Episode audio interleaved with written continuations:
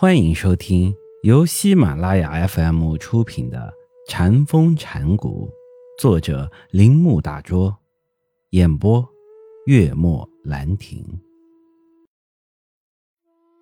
这些批判的对答中，神会抛弃了藤以及其幸从者的看法，在他们的看法中，仍有执着的痕迹，也就是人建立。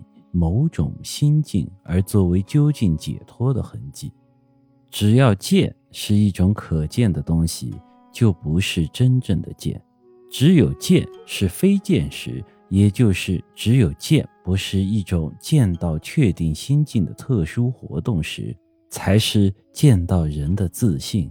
用一种矛盾的话来说，当见为非见时，才能真正的见；当听。为非听时，才有真正的听，这是般若波罗蜜多的直观真理。这样，当见自信而不涉及一种逻辑上或对待关系上可以解释为某种东西的特殊心境时，禅师们便用一些否定性的名词来表示它，而称它为无念或无心。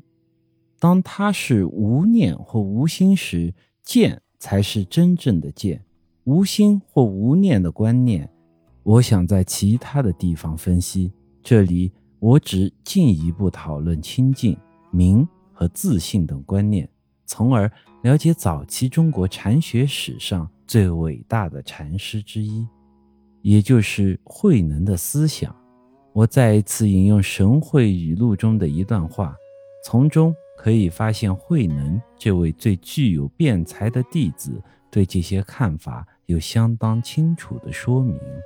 王问神会：“你常说无念，并且要人习于无念，不知道是否有一种相应于无念的观念的实体？”神会答道：“我不会说无念是实体，也不会说无念不是实体。”王问：“为什么？”神会说：“因为如果我说它是实有，可是，在一般人所谓实有的意义上看，它是非有；如果我说它是非有，可是，在一般人所谓非有的意义上看，它又不是非有。所以，无念既不是实有，也不是非有。”王问：“那么，你怎样称呼它呢？”神会答道。没有任何名称，因此我说无念是不可以用语言论说的。我们所以要谈论它的理由，是因为有人提出关于它的许多问题。如果没有人提出关于它的各种问题，就不会有任何论说。它好像一块明镜，如果没有东西在它前面出现，里面。就看不到任何东西。当你说你在里面看到某种东西时，这是因为有东西面对着它。王问：当镜子没有东西可照时，镜子的明亮是不是也失去了它的意义？神会答道：当我谈论被现的对象及其明亮时，事实是这样的，即。这个明亮是永远属于镜子本性的东西，并不涉及镜前对象的出没。王问：“你说他没有形象，他不可以用言语来论说。实有和非有的观念不能适用于他。那么你为什么谈到明亮呢？它是一种什么样的明亮呢？”神会答道。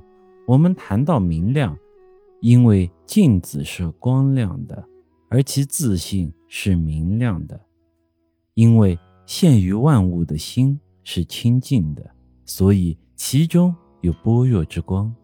这般若之光照遍世界。王问：“这就是这样，又在什么时候得到它呢？”神会答道：“只见无。”王说。即使是无，也是见某种东西。神会便说：“虽然是见，但不应称它为东西。